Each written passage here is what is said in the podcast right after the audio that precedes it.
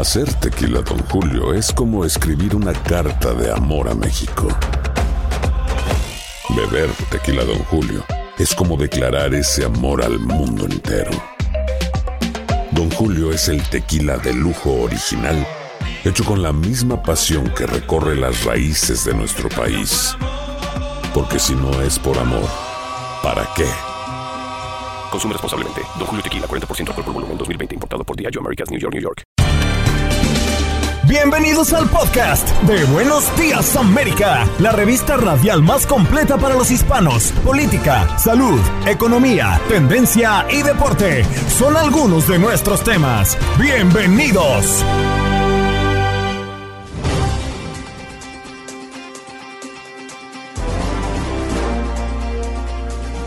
Hoy en Buenos Días América conversamos con el doctor José Arias, especialista en asma y alergias. Y es que profesionales de la salud piden acciones más estrictas para combatir la contaminación con metano, un contaminante tóxico 80 veces más dañino que el dióxido de carbono. También nos acompañó el doctor Mejía Torres para hablar de cómo afecta el frío en el cuerpo humano y por qué él confirma que las chaquetas o estas chamarras que usamos cuando tenemos mucho frío no es lo que nos da calor. Y en nuestro programa también tuvimos la oportunidad de hablar con Brian Stem, CEO de Glamping Hub, para hablar del glamping. ¿En qué consiste? ¿Qué tipo de público atrae? ¿Cuáles son las diferencias entre ir de acampada de forma tradicional y hacer glamping? Y Pedro Antonio Flores, hágala, vino a hablarnos de las fechas por las eliminatorias mundialistas, las eliminatorias suramericanas rumbo a Qatar 2022 y también las eliminatorias de la CONCACAF con México, hoy enfrentándose a Jamaica. Nos vamos con nuestro siguiente tema y es que profesionales de la salud piden acciones más estrictas para combatir la contaminación con metano, un contaminante tóxico 80 veces más dañino que el dióxido de carbono. Vamos a conversar con José Arias, quien es especialista en asma y alergias. Buenos días, doctor. Muchísimas gracias por acompañarnos esta mañana. Buenos días, buenos días, América. Mm. Nosotros nos llama poderosamente la atención y creo que es la, la, pregunta de rigor para entrar con esta entrevista. ¿Cómo podemos contaminarnos nosotros con metano? ¿Dónde lo encontramos? Bueno, el metano es un gas natural que se encuentra en el ambiente. Uh, la mayoría del el expuesto que nosotros tuviéramos fuera en referencia a cuando hacen eh, explosión de, de gases o de, de, petróleo en, en los diferentes uh, lugares de los Estados Unidos. Pero es algo que es ambiental. Lo, lo, malo es que no tiene ni olor ni color. Es un gas que no, tú no lo puedes ver ni lo puedes oler. Siempre hemos sabido que la explotación de el petróleo y sus derivados pues es bastante, bastante negativa para el medio ambiente. Sin para embargo, el gas metano también viene del proceso de defecación del ganado y la cría extensiva del ganado vacuno pues produce unas cantidades de, de, gas metano que impactan negativamente la atmósfera. ¿Qué pudiera ser más dañino o sigue siendo prevalente la producción de gas metano en el caso del petróleo y sus derivados? Eh, lo, más, lo que nosotros quisiéramos eh, desde el punto médico y de la comunidad, la, tanto latina, uh, fuera controlar el petróleo para tratar de no producir tanto eh, metano, porque como usted dice, pues claro, se produce también por medio de naturales, como de, la, de, la, de las ganancias de, la, de, las vacas y todo eso, eso fuera un producto natural. Pero también lo ideal fuera tratar de controlarlo desde el punto de vista del petróleo. Y, y doctor, en el cuerpo, ¿qué nos produce el gas metano? ¿Cómo nos podemos dar cuenta que estamos siendo infectados o intoxicados por este gas? Bueno, tuviera que ser una concentración bien alta para nosotros darnos cuenta que estamos expuestos a eso. Eh, lo que puede pasar puede problemas respiratorios, problemas de, uh, nervio, del, del, sistema nervioso. Uh, eso fuera, pues, claro, en alta concentración. Pero lo, lo más importante fuera controlar la, la, la pollution, ¿no? Que fuera la contaminación del ambiente, que todos estamos expuestos a eso. Doctor, una estadística que me llamó poderosamente la atención tiene que ver con que una de cada tres personas en los Estados Unidos vive en un condado con producción de petróleo y gas que sueltan cerca de 13 millones de toneladas de metano al año. O sea que muchos de nosotros podríamos estar expuestos porque estamos hablando de dos tercios de la población. ¿Podríamos estar expuestos sin darnos cuenta? Sí, exacto. Acuérdense, como yo dije, que es un gas que no tiene olor ni color. Tú puedes estar expuesta y ni te darte cuenta. Por eso eh, lo ideal fuera, pues claro, tratar de controlar uh, la, la, explosión de los gases naturales por medio del petróleo para exponernos menos a, este, a este gas que, nos, que sabemos que causa daño tanto a nosotros como al ambiente y es, es, más poderoso que el, el, el, gas de uh, carbon dioxide también, carbon monoxide. Eh, eh, el dióxido de carbono. Exacto, gracias. Estaba tratando de convencerlo en español. Yo tengo una ah, pregunta eh, también que hacerle. Disculpe que, le interrumpa. ¿Cree que es, en su opinión, cree que es urgente pues, regular e incluso frenar estas emisiones? eso fueron lo, lo ideal. yo soy voluntario por medio de la Asociación American Land Association, la Asociación de Americana de los Pulmones, y um, una de las metas de nosotros eh, como voluntarios en esa organización es tratar de decirle al, um, a la organización del EPA um, que trate de, que la Agencia de Protección Ambiental, que trate de controlar la explosión y la, y la, la, la expuesta que tenemos nosotros en el ambiente con este químico, con el metano. Sabe que el presidente actual de Estados Unidos, Joe Biden, no solamente regresó al país, al Acuerdo de París, algo que de lo que nos habíamos salido y que se criticaba fuertemente, sino que también anunció que se debe implementar rápidamente la llegada masiva de carros eléctricos al mercado, porque el cambio climático es una realidad. ¿Usted cree que en este momento con estas políticas sí vamos en la dirección correcta o todavía falta hacer mucho más para que realmente garanticemos la supervivencia de la humanidad en este planeta? está, ha mejorado, pero siempre hay espacio para mejorar un poquito más, pues claro. Y uno de, ellos, claro, fueron los carros eléctricos y también fuera controlar el metano. Mm, bien, doctor, muchísimas gracias por venir a Buenos Días América y exponernos ¿no? sobre esta eh, acción eh, que, quieren y requiere los profesionales de la salud em, que consideran muy importante ¿no? combatir la contaminación con metano, un contaminante muy, pero muy tóxico. Gracias por estar con nosotros. Gracias, gracias. Eso, eso esperamos que la contaminación se disminuya un poco. Así es, gracias al doctor José Arias, especialista en asma y alergia, nos acompañó hoy en Buenos Días América de costa a costa. Vamos a recordarles que usted puede llamar, interactuar con nosotros y ser parte de esta comunidad de manera activa.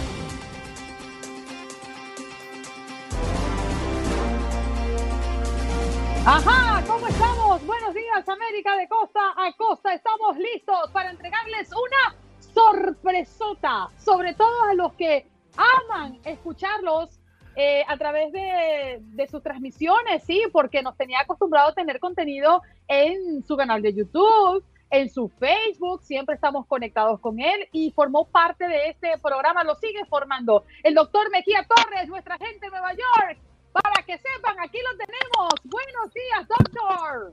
Gracias, muy buenos días. Me siento altamente honrado de volver a compartir con ustedes ahora prácticamente un face to face. No, pero es que a todo, pero eso parece, ustedes parecen actores de Hollywood. Edilberto, yo quería precisamente decirles, es la primera vez que lo veo conectado en nuestro Facebook Live. Obviamente, la hora tradicional a la que usted entra siempre, pues no estamos al aire en el Facebook Live, pero me encanta, esto es una maravilla poderlo ver en vivo y en directo para todos nuestros Facebook videntes. Gracias. Yo también muy contento de estar con ustedes. Ustedes son para mí una especie de multivitamínico espiritual. Me siento muy fortalecido y siento el afecto y el calor de una verdadera familia. Ah, quisiera aprovechar ahora que estamos esperando pues, una tormenta invernal, dar algunos tips interesantísimos Oí a Albert Martínez que dijo de manera muy atinada que lo más saludable en estos días de frío intenso, hoy por ejemplo amanecimos a 3 grados Fahrenheit, que traducido a la escala Celsius serían 16 grados bajo cero. Eso llamada injurias puede provocar las llamadas injurias térmicas. Y la medida más saludable era que dijo Albert Martínez, evitar la exposición al frío porque el frío genera injurias muy profundas. Por ejemplo, pacientes que tienen trastornos cardiovasculares, personas que están tomando medicamentos eh, psicotrópicos que influyen de alguna manera en los receptores térmicos del cerebro, igual que los de la piel. Fíjate que cuando hay frío muy intenso, la gente tiende a ponérsela la piel morada. ¿Qué, ¿Qué significa esto? Que un mecanismo automático llamémosle así, para que la neurovagal, pero quisiera usar un término más cristiano, ah, más común, es un mecanismo automático del sistema nervioso autónomo, es decir, que tú no lo controlas a voluntad, eh, eh, digamos como el movimiento del corazón, tú no lo puedes controlar, el movimiento de, del estómago y, y hay una serie de reflejos que el cuerpo tiene para protegerse. Por ejemplo, como es la sangre la que lleva la temperatura, si hay mucho frío en el exterior, el cerebro ordena al sistema nervioso que mande sangre a la superficie para evitar que la piel se enfríe demasiado. Entonces, por eso es que tú ves que la gente se le pone la piel de gallina. ¿Qué es lo que hace un músculo que tiene cada poro de la piel? Que se llama pilo erector, que se estira como un bolso para cerrarlo e impedir que el frío entre a la piel. Pero además poner la piel morada es porque mucha sangre va a la periferia para calentar la superficie. Ya oigo que tengo que irme, señores. No, no se tiene que ir, doctor. Yo tenía una pregunta.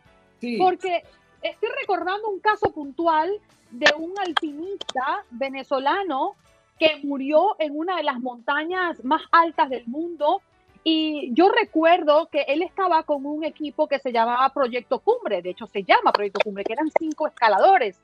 Uno de ellos falleció en la montaña, el resto pudo bajar después de tiempos muy complicados arriba, de frío. Y recuerdo que fui a la casa de uno de ellos y tenía un dedo negro que se le había congelado por completo eh, y creo que lo perdió finalmente, no se lo pudieron salvar. ¿Qué pasa con esa piel? ¿Qué pasa con esa área del cuerpo? Muy sencillo. Todas las venas, todas, comienzan en la punta de los dedos. Es decir, la circulación venosa va de abajo hacia arriba todo el tiempo. Es una regla. Las venas comienzan en los dedos, pero tiene que las venas no llevan oxígeno. Como es una circulación periférica muy débil, porque es el inicio, entonces la sangre deja de circular porque la sangre se pone como pasta dental de espesa. Por justamente le falta calor. Es lo que cuando tú haces un sancocho en tu casa, una sopa, que tú notas que desde que pierde calor se aglutina, se congela, se coagula. La sangre es exactamente igual. Hay temperaturas tan bajas que llega un momento que la viscosidad de la sangre se va perdiendo y la sangre tiene tres formas de estructura o puede ser como agua de tan líquida, puede ser como miel de abeja o puede ser como pasta dental. Llega un momento que las temperaturas son tan bajas que la sangre no puede circular, se condensa. Entonces viene la llamada necrosis tisular o muerte de los tejidos porque no hay sangre llevando oxígeno, no hay renovación. Esto es muy común y qué bueno que tú haces la pregunta porque los diabéticos padecen un trastorno que se llama microangiopatía diabética, es decir, daño de los pequeños vasos por el problema mismo de la diabetes. Entonces, un diabético tiene que tomar medidas extremas en estos días de baja temperatura. Tengo un minutito, por lo menos. Sí, claro, doctor, pero antes, porque acabo de dar un término muy, muy específico y científico, y yo me hago la pregunta. Yo me imagino que todos los doctores son muy buenos en trabalengua, porque tienen una capacidad para decir palabras tan complicadas. No, mira, no, no, no existe tal condición ni talento especial. Tan relación, no, no es así, tan No, no, parecería que sí, y mucha gente admira mucho a uno. Escúcheme que tengo un abrigo y, Que y una camiseta baja porque me estoy preparando para salir. Eh, salga en camiseta. Quítaselo, doctor. eh, mira, te- ¿En qué aprietos le metéis? ¿qué tú dices, Clarita? ¿Que ¿En qué aprietos le meten? Sí, exacto. Tú- pero sobre todo tú, Clarita, que ahí, ahí, ahí. Yo ahí Doctora, estoy estoy siempre. contento que ya casi vamos. Te felicito, Clara. Qué bueno que Gracias. tienen un equipo tan, tan bien coordinado y acoplado. Mira a Juan Carlos siempre como un galán de televisión. Upa. Eh, decía yo que no hay tal talento especial, no lo hay. Eh, lo que pasa es que son muchos años en una facultad y una escuela de medicina y de tanto repetirlo, repetirlo, repetirlo, ya tú lo haces como dicen los americanos, quickly, automatically, bien, bien rápido y automáticamente. Pero no hay ningún talento especial. Bueno, cuando uno entra a una facultad, pues también uno ve ese mismo problema, pero luego te vas familiarizando. Bueno, pero ¿qué era, qué era lo que nos quería agregar que dijo tengo un minutico y usted tiene muchos minutitos? Sí, gracias Juan Carlos. Wow, qué mente tan brillante. Mira, lo que quería agregar es que la gente debe tener muy presente que estos abrigos no me dan calor, no, no me calientan. Ningún abrigo calienta, como una plancha, como un horno. No, no, no, no. El abrigo no produce calor. Lo que hacen los abrigos es que te aíslan del frío para que el cuerpo no pierda su calor. Es así. Es decir, cuando tú te abrigas o aíslas tu casa, no es para que se caliente, es para impedir que la piel entre en contacto con el frío y mi cuerpo tratando de equilibrar lo que se llama como un termoequilibrio. Entonces, porque el calor va de donde hay más a donde hay menos. Entonces, si mi cuerpo está caliente y afuera está frío, yo voy a perder mucho calor de manera automática para tratar de balancear. Entonces, caigo en hipotermia. Entonces, cuando me pongo este abrigo gordote, es para impedir que mi cuerpo pierda calor.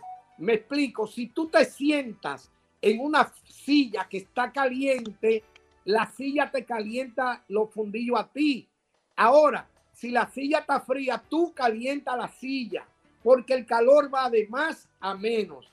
La clave de todo esto es evitar el contacto con superficies frías y mantener la piel aislada. Los abrigos no calientan. No, no, porque esto no es una plancha. No, el Doctor. abrigo impide que tú te enfríes. Y Rafael Husky, que nos escribe, o Hensky, que nos escribe a través de nuestro chat, dice, no sé si será el tiempo, pero veo al doctor diferente y un poco más fuerte. ¿Usted está más fuerte, doctor? Sí, tengo 10 libras de más. Óigame, eh, Edilberto, pero usted tiene revolucionadas en este momento, revolucionados a nuestros seguidores en el chat. Eh, por ejemplo, Daisy Vargas escribe, buenos días, muchos cariños para el doctor Mejía, me encanta. Eh, Enrique Contreras Estrada, qué sorpresa, doctor Mejía, una persona muy respetada por mi persona, dado a su honestidad intelectual. Eh, aquí hay más mensajes, perdóneme. Gus Peña, saludo mi gente, qué bueno ver al doctor Mejía, bendiciones y saludos para él y para todo el equipo. Qué maravilla, vea cómo, cómo logra esto. Incluso no, no recuerdo quién fue y estoy buscando lo que dice que usted es el reggaetón en la poesía. Sí, por aquí, mira, Vic Barrios ha puesto, llegó el reggaetón en poesía, lo ha dicho hace unos minutos cuando has iniciado el segmento. La verdad que es que muchísima gente se ha unido a redes sociales a comentar el momento en el que le hemos presentado. ¿Es usted una estrella? No, yo pienso que la grandeza está en el programa. Eh, uno puede ser un buen jinete, pero en un mal caballo montado no va lejos. Lo que pasa es que usted es un excelente caballo y entonces yo luzco un buen jinete, pero yo no soy tan buen jinete. Lo que pasa es que el medio que ustedes tienen y el programa, Buenos Días América, es un excelente caballo y yo gano la carrera fácil. Porque estoy Eso. montado. Bueno, Eso Sa- es lo que yo típico, fíjese. Qué humilde. Atalia Meléndez dice, querido doctor, qué gusto verlo. Yanira Gómez dice, aprendemos mucho con el doctor, gracias por la linda sorpresa. Y Giovanna Maquera dice, necesitamos verlo más seguido al doctor Mejía. El doctor Mejía está aquí todos los jueves. Lo que pasa es que hoy se atrevió a desafiar la tecnología y nos ha acompañado un poquito más tarde en nuestra transmisión de Facebook y lo valoramos mucho, doctor. Bueno, muchísimas gracias a ustedes por la gentileza de siempre permitirme entrar en contacto con la comunidad y lo felicito a todos por la excelente labor de cada día y el empeño en que cada entrega es mejor que la anterior. De verdad que lo felicito por la enorme capacidad que tienen para comunicar, la decencia y siempre al más alto nivel. Ustedes son los miembros de Cooperstown de la, de la radio. ah, pero ustedes están por estos días por David Ortiz. ¿Sabe, Ed- Edilberto, con, con respecto a lo que decía, eh, yo estoy de acuerdo con usted. Eh, hay que preservar las instituciones, los personajes pasan. Nadie es indispensable, todo el mundo puede seguir, eh, pasar y, y todo debe seguir el camino. Sin embargo, lo que no podemos olvidar es que efectivamente hay personas que marcan la diferencia, que hacen la diferencia e innegablemente usted hace la diferencia por la forma en que logra impactar positivamente a las personas que lo rodean y especialmente a las personas que lo escuchan y que lo han acompañado y seguido por tantos años. Así que aplaudo su humildad, pero esto hay que decirse. Bueno, no quiero decir más nada porque ante esas palabras tan bonitas pienso que podría dañarlo. Así que lo voy a dejar hasta ahí. Gracias. Doctor, lo despedimos con un gran abrazo. Espero que la pase bonito y que siga compartiendo con toda la audiencia de Buenos Días América. Por aquí hacen la petición de que se quede a esta hora. Todos, me imagino, lo- los jueves, si, si es posible. Así que lo vamos a comprometer al aire y estaremos viendo en el camino si podemos lograrlo. Muchas gracias, doctor. Buenos días. Gracias, un abrazo. El doctor Sofía Torres. Ay, mira. Si le ponemos la canción de que me gustan mayores, pero el doctor se desconectó. Definitivo. Y usted puede conectar con nosotros como siempre. Buenos días, América de costa a costa. Gracias por estar con nosotros. Ya regresamos.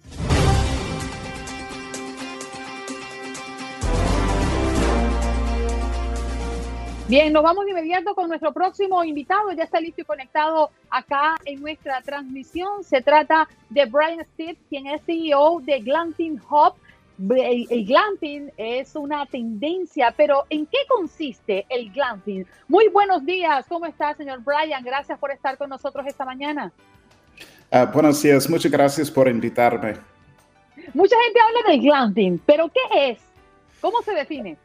Ah, sí, esta es una buena pregunta. Eh, y glamping realmente es la oportunidad de estar en la naturaleza ah, en un alojamiento de lujo. Quiere decir que normalmente los ah, más populares alojamientos son cabañas, domos, tiendas, tents, ¿no? Y hasta casas de árboles. Sabe que a mí hay algo que me llama la atención alrededor de esto, Brian, y reconozco que nunca he ido, pero he, he mirado algunos que, que, me parecen muy hermosos y unos paisajes Ajá. espectaculares, pero lo que me pregunto es por qué, y, y quizás no le guste que se lo pregunte, pero por qué cada vez que se inicia una nueva tendencia, por lo general, son tan costosas.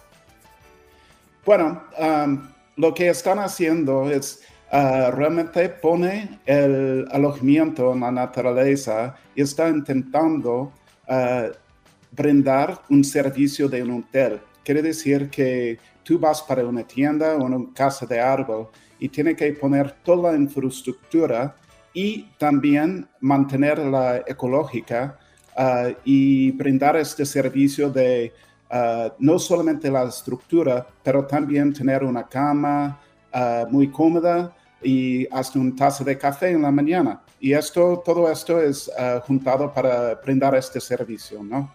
Y ahí llega un costo que yo, yo, creo que vale la pena para la experiencia única que, que brinda este servicio. Le quería preguntar, muy buenos días, soy Clara Truyen, que le quería preguntar por las eh, diferencias del camping tradicional. La verdad que yo solo lo he hecho eh, dos veces y creo que sí que me voy a arriesgar al mundo del glamping. Yo soy más de ciudad que de campo. Entonces le quería preguntar, ¿para qué tipo de audiencia o qué tipo de clientes son los que van al glamping en lugar del camping? Sí, e, es exactamente esto. Es, es, son las personas que les gusta la idea de camping normal, pero realmente quiere las comodidades de, de un hotel. Uh, quiere una cama cómoda, quiere una luz, quiere un lugar para, para cocinar y sin llevar o comprar todo este equipo para hacer camping, simplemente llega, tiene su cama, tiene una estructura de lujo y uh, luego eh, se puede uh, ir para hacer experiencias en la naturaleza. Uh, hiking, fishing son experiencias muy populares que va a un lado de glamping. Qué mm. maravilla. Señor Brian, ¿cuáles son esos em, elementos que existen dentro de una carpa, una gran carpa en medio del glamping, que podría usted decir, bueno, son objetos muy bien valorados, es decir, es un verdadero lujo, glamour tenerlo allá adentro. Por ejemplo, para que la gente se haga una idea. Sí, ah, bueno, ah, normalmente ah, tú llegas en tu auto, no hay que llevar una mochila llena de cosas. tú llegas y tienes una tienda, por ejemplo, tipo de safari. Entonces, tú entras a la carpa, y tú puedes quedar en pie, no sin eh, estar en las rodillas uh, entrando en la carpa. Eh, realmente es un lugar de lujo con sillas, con caderas, con muchos, en muchos casos tiene una ducha con agua caliente y todo eso es gran diferencia de camping, pero a la vez tú estás dentro de un bosque en los árboles y puede ir de inmediato para hacer lo que uh, uh, tú quieres en, en, la naturaleza, que sea hiking o fishing o ver los pájaros, es otra actividad muy, muy popular. Estos, eh, estas empresas, eh, Gambling, eh, Glamping, tienen o eligen los lugares donde poner sus cabañas, sus cápsulas, en lugares estratégicos o podemos encontrarlos en todo el país y es de fácil alcance, digamos? Sí, buena pregunta. Ah, los alojamientos existen por todos lados. De hecho, en Glamping Hub, en nuestro sitio glampinghub.com, hay 22 mil alojamientos y 115 países. Entonces es global. Ah, en nuestro caso, eh, una gran mayoría existen en los Estados Unidos y Canadá, pero también tenemos alojamientos en Europa, en Australia, en Nueva Zelanda, realmente en todas partes. El glamping obligatoriamente debe ir atado a una experiencia adicional o el simple hecho de compartir en la naturaleza ya hace que sea glamping. Mira, en, muchos casos existe este glamping en lugares donde uh, piensan que uh, debe existir, ¿no? Cerca de los parques nacionales, los parques de los estados, así como Yosemite y, el Grand Canyon. Pero en muchos otros casos simplemente es gente que quiere salir de una ciudad grande como uh, Chicago o Los Ángeles y ir para un lugar en la naturaleza entonces, es simplemente esto, especialmente durante estos, estos tiempos de COVID, es la oportunidad de ir para un lugar fuera de la casa, tener una, eh, una cama cómoda y estar en el aire libre. Y simplemente este hecho de respirar el aire libre en, los árboles es una gran ventaja de, de glamping. Bien, señor Brian, muchas gracias por venir y aclararnos en qué consiste ese glamping que se ha eh, convertido en una tendencia para las personas que quieren tomar sus vacaciones, conocer otros lugares y vivir experiencias diferentes. Desde hace ya varios meses atrás se vive como una tendencia. Muchas gracias. ¿Dónde podemos encontrarlo? Uh, sí, muchas gracias por invitarme y uh, siempre puede buscar estos lugares de glamping en nuestro sitio Glamping Hub y ojalá que uh, todo el mundo tiene esta oportunidad de eh, tener experiencias en la naturaleza. Muchas gracias. Bien, muchas gracias a usted. Ahí conversábamos con Brian Estep, quien es CEO de Glamping Hub, hablando del glamping. Sí, acá en los Estados Unidos como se hace en muchos otros países. Estás escuchando el podcast de Buenos Días América, la revista radial más completa para los hispanos. Escúchanos en las diferentes plataformas: Euforia, Spotify, TuneIn y iHeartRadio. Tu DN Radio. Vivimos tu pasión. Hacer tequila, Don Julio, es como escribir una carta de amor a México. Beber tequila, Don Julio es como declarar ese amor al mundo entero. Don Julio es el tequila de lujo original, hecho con la misma pasión que recorre las raíces de nuestro país. Porque si no es por amor, ¿para qué? Consume responsablemente. Don Julio Tequila, 40% alcohol por volumen, 2020. Importado por Diageo Americas, New York, New York. Como dicen los grandes, la liga se gana partido a partido. Partido a partido. En Buenos Días América, Contacto Deportivo. Pedro Antonio Flores, mejor conocido como... ¡Cárgala! Desde la mansión, desde la sala de su mansión. Oye, fíjate qué salón y qué piano.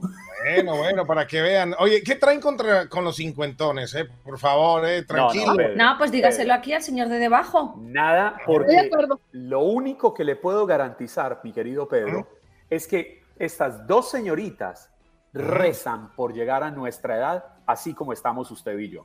Exactamente. A mí no me creen. Yo les voy a decir exactamente, en una semana voy a cumplir 50 años, mi querido Juan Carlos. ¿eh? 50. 50. Yo este, año, yo este año también me encaramo al quinto piso.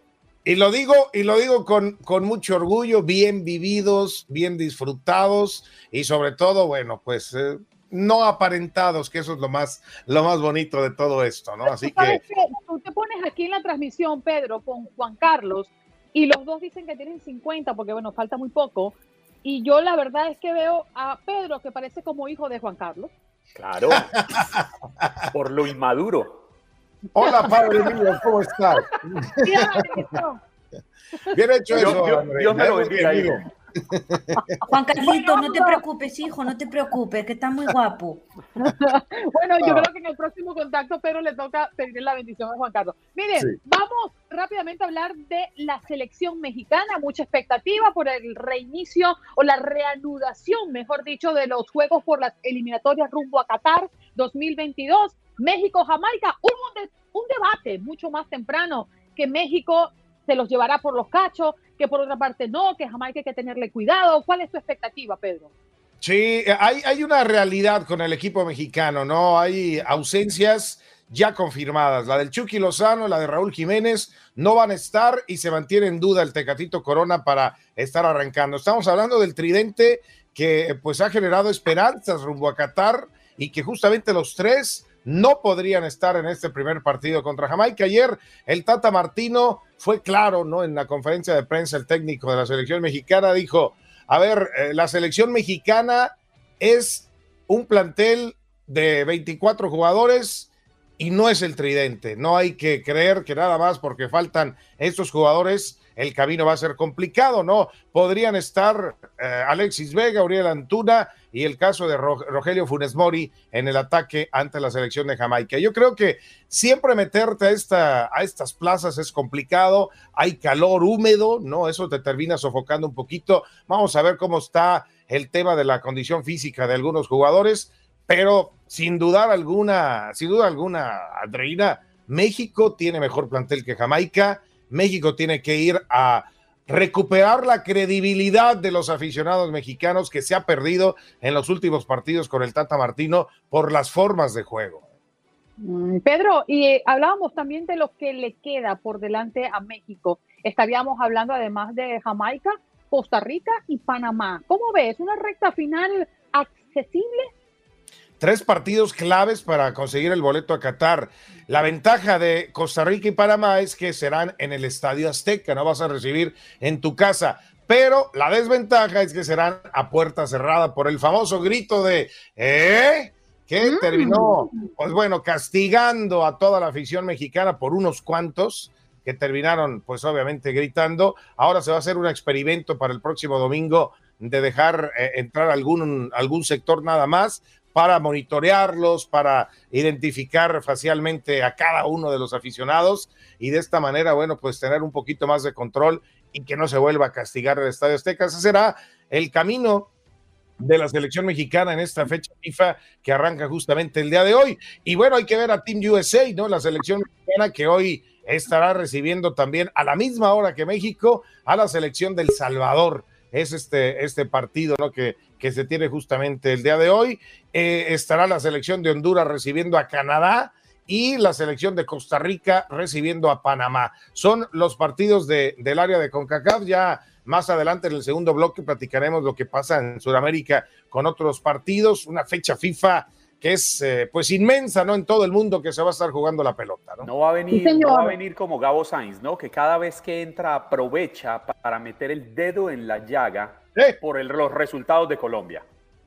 bueno, pues ya, ya, eh, eh, es que ahora sí que se defienda solita la selección de Colombia, ¿no? Cierto. A- a- a- ahí yo lo que más le reclamo a la selección Colombia es que siguen poniendo a David Ospina como titular, cuando Camilo Vargas, el portero campeón del fútbol mexicano, que ha sido extraordinario con el Atlas, pues eh, ha, si- ha sido parte fundamental para el título, pues no ha recibido minutos con la selección Colombia en estas eliminatorias. ¿no? ¿no? Y la peleita Bien. rueda, rueda James nos ha salido costosa. Totalmente de acuerdo, ¿sí? Eso, eso. Ya estaremos hablando de, de esa zona, de la zona suramericana, la Conmebol, que además todos tienen chance, bueno, teniendo a Brasil y Argentina clasificados, pero el resto de la lista tiene posibilidades de clasificar en lo que resta de eliminatorias suramericanas, menos Venezuela, que ya sabemos que está eliminada. Yo sé que venían por allí, así que me adelanto a los hechos. ya quería, ya que yo, yo, yo soy suavecito, Andreina, no, yo no pongo el dedo en la llaga, eh, como Gabo Sainz, lo que siempre me gusta estar así tirando y tirando. y tirando. Nada de eso, tranquilitos, hay que mantenerse, por eso se llama buenos días, para estar siempre de buenas. Para que las. Supe que eras licenciado. ¡Uh, licenciado No que toca sé el piano! cómo ¡Qué maravilla! No te llevo nada. Pero Bueno. el, el acordeón, el acordeón tiene algo de piano, ¿eh? El acordeón tiene algo de piano, hay que, Hay que el saber. acordeón. Bueno, de, de repente si uno sabe tocar, si conoce de notas musicales es cuestión de Bueno. ir agarrando ahí nada más, ¿no? el, Pero- el- el tambor tiene algo de violín. ah, bueno, mientras... Los dos sirven para música. No sé si le sirve. Bueno, o sea, a- a- mira, uno hace música con lo que se pueda. Uno hace música con lo que se puede, esa es la verdad, ¿eh? Hasta con una taza uno puede hacer música. Bueno, Pedro Flores hace música con su grito de batalla. Hágala. Bueno, hasta sin instrumentos se hace uno música. Música de viento.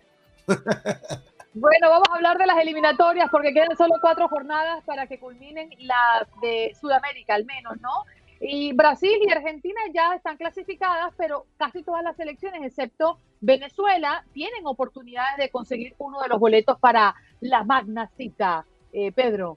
Sí, sí, sí, eh, eh, se están poniendo buenas, ¿no? La, la situación de los de las eh, de las eliminatorias, porque tenemos, pues obvi- obviamente, imagínate, vamos a empezar, o sea, obviamente Brasil, Argentina, lo dices bien, van en la, en la cima de la tabla, pero después aparece Ecuador, ¿no? Que es el que ha estado sorprendiendo y que hoy recibe a Brasil, por cierto, allá, allá en Quito. Después está Colombia, ah, así que hay estas posibilidades para la selección colombiana y aparece ya en la zona de repechaje el equipo del Perú. Pero teniendo en cuenta todavía los partidos que le quedan, pues hay muy poca, muy poca diferencia entre Colombia, Perú, Chile, que es el que aparece más abajo con 16 puntos. Tienen Colombia y Perú 17, Chile tiene 16, Uruguay tiene, tiene 16 y, y- y después aparece Bolivia, Bolivia con 15. Ya lo de Paraguay es un poco más complicado con 13 y Venezuela, pues sí, lamentablemente está hasta la última posición con tan solo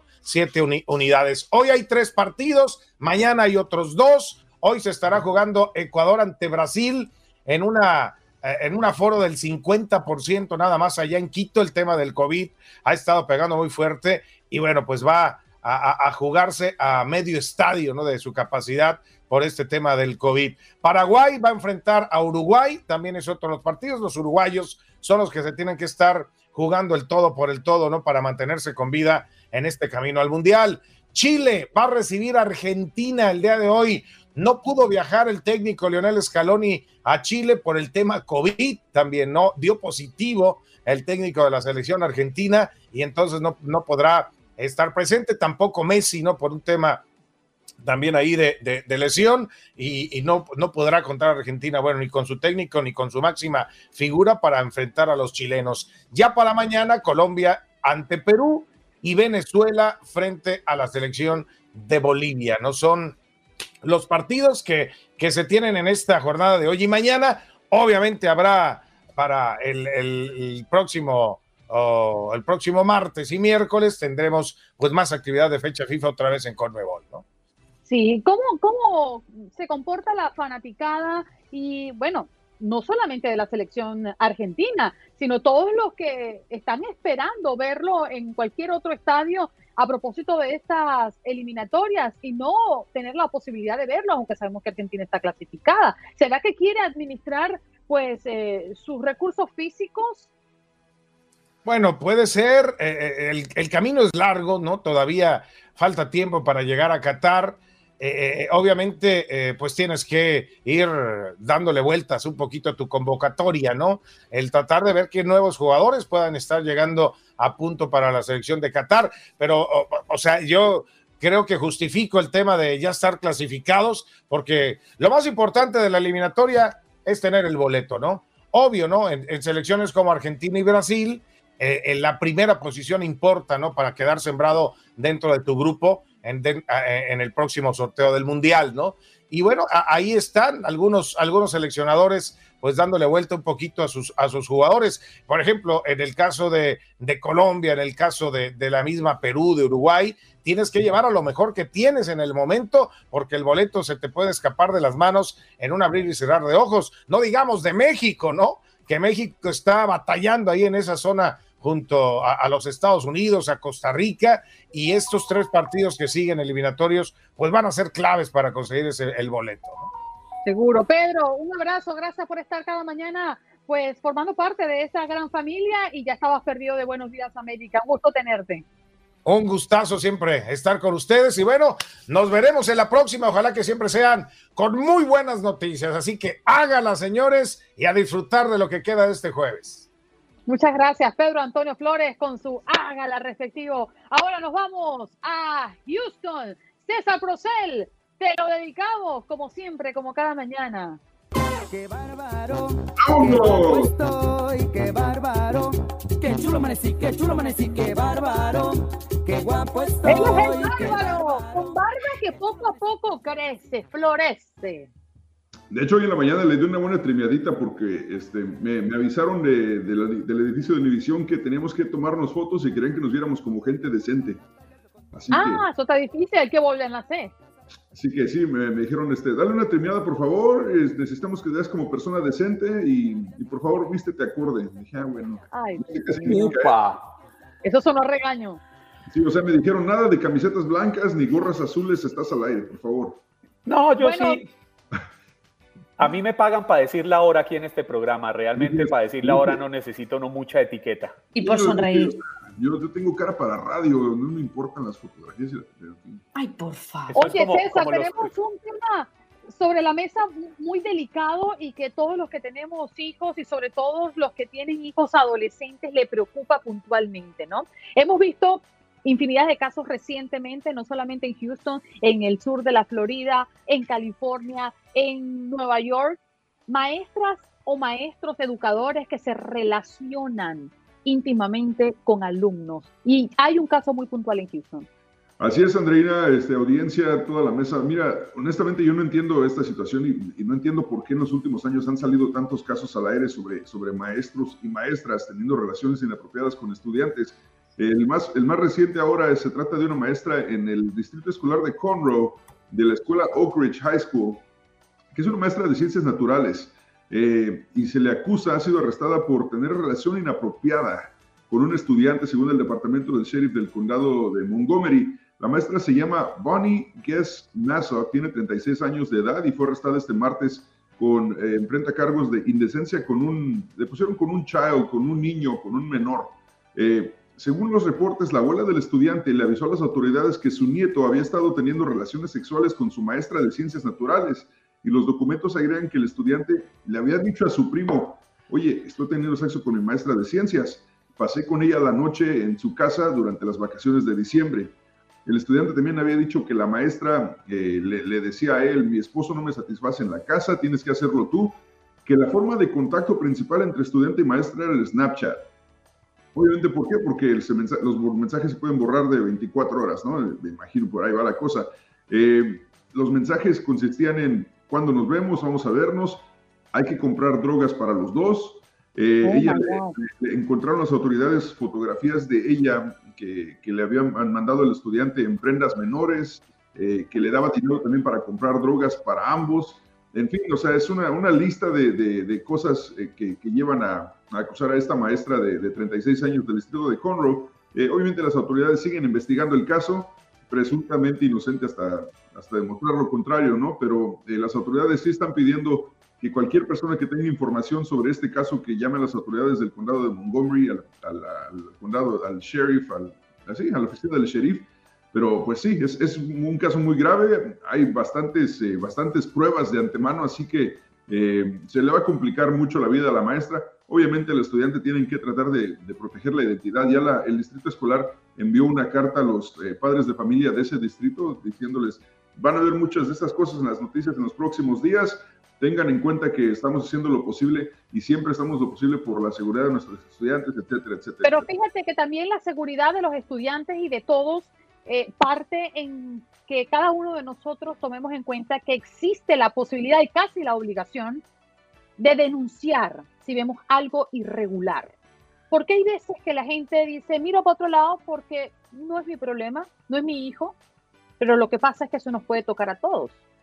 Exacto, o sea, nunca sabes quién puede ser la víctima. La víctima puede ser tu hijo, tu hija. Eh, es importantísimo que los padres de familia estén conectados con el día a día de la escuela. O sea, eh, te llega el folder de los niños acabando la escuela, te cuesta dos, tres minutos revisar el folder a ver si no hay notas de la maestra. Eh, no te cuesta absolutamente nada de tiempo enviar un email a su maestra de vez en cuando y checar cómo va todo, algo más que pueda asistir, se está portando bien. No esperar a que llegue la, la tres meses después para ver, ay, te estoy portando mal. A esas alturas, ¿cómo puedes corregir a un niño si pasó, ya pasaron tres meses? Sí, definitivo. La verdad es que el, el, llamado es para todos, ¿no? Para tíos, para padres, para vecinos, para cualquiera que tenga información de que algo podría, si hay una sospecha, denunciarlo. Porque además lo que me llama poderosamente la atención de este caso puntualmente, eh, César, es que si esta maestra estaba convidando a este muchacho a comprar drogas, es porque ella las consume muy probablemente. Exacto, exacto. De, hecho, de, hecho, los mensajes eran, eran eso, consigue drogas, son para los dos, o sea, uh -huh. así dice el reporte que las drogas eran para ambos, que ella les decía. Entonces, ¿dónde están los procesos de admisión? Es decir, a estas maestras no le hacen eh, exámenes para entender si son consumidores de droga o no, porque eso es sumamente peligroso. Así, exacto, exacto. Y, y, y, es otra cosa, no sé, a los, no sé si a los maestros les hagan eh, pruebas de, de drogas Pero en las hará, hará, hará, parte, hará parte de los requisitos, no sé. Bueno, yo sé Yo que es, es, inter es, interesante saberlo. Yo sé, por ejemplo, que para trabajar en una aerolínea, bien sea como piloto o como auxiliar de vuelo, entiendo que sí eh, es requisito cumplir con una serie de exámenes que incluyen esos. O sea, no puedes andar volando si vas a volar, es lo que me estás diciendo. Exacto. sí. Bueno, César, nos enganchamos contigo en un ratito nada más. Tú encánchate conmigo cuando quieras, Andreina. A partir de las 10 de la mañana, hora centro, en la 93.3 FM en Houston y, por supuesto, en, en, las plataformas de internet. César procede en todas las plataformas. Ahí se la lanzó. Ándale, fuerte, directo. El programa, en el programa. El Clara, no te fue, se fue con toda. Con toda, arriesgo toda ahí. Pa. No, no, no, no, no, está. Mientras más le crece, se pone más atrevido. No, él sabe, él sabe. No. Espérate para diciembre. Él sabe que tiene lo suyo, obviamente. Para nada, para nada, por favor. Es guapo, es chulo, imagínate. No, Gracias, César. Es más, que, que, Jorge, que Jorge se la ruede para despedirlo. ¡Relajadito! ¡Qué bárbaro! ¡Qué guapo estoy! ¡Qué bárbaro! ¡Qué chulo amanecí! ¡Qué ¡Qué chulo, chulo amaneció! ¡Qué ¡Qué chulo amaneció! Oye, la verdad es que qué ridículo, qué ridículo se ve que mi nombre ahí diga el triple chulo. No, no, no. Qué ridículo. Ahora se está ridículo. que, Ahora. en Colombia, en Colombia dicen le soltó los perros. O Le le, tiró echaron los las perros, llaves. así, así se dice Le en México soltó también. los perros, le tiró las llaves. Le aventó el calzón. Bueno. Ah, no, también en México le dicen así. Ta- Pero usan la de los perros también. Eh, también le sueltan los perros, le avienta el calzón. No, no, no, Ah, No le soltaron los perros a Andreina Un Gandica. curso de mexicano. Gracias por acompañarnos en nuestro podcast. Buenos días América. Y recuerda que también puedes seguirnos en nuestras redes sociales. Buenos días AM en Facebook y en Instagram. Arroba Buenos días América. AM. Nos escuchamos en la próxima. Boost Mobile tiene una gran oferta para que aproveches tu reembolso de impuestos al máximo y te mantengas conectado. Al cambiarte a Boost, recibe un 50% de descuento en tu primer mes de datos ilimitados. O, con un plan ilimitado de 40 dólares, llévate un Samsung Galaxy A15 5G por $39.99. Obtén los mejores teléfonos en las redes 5G más grandes del país. Con Boost Mobile, cambiarse es fácil. Solo visita boostmobile.com. Boost Mobile, sin miedo al éxito. Para clientes nuevos y solamente en línea, requiere AroPay. 50% de descuento en el primer mes requiere un plan de 25 dólares al mes. Aplican otras restricciones. Visita boostmobile.com para detalles.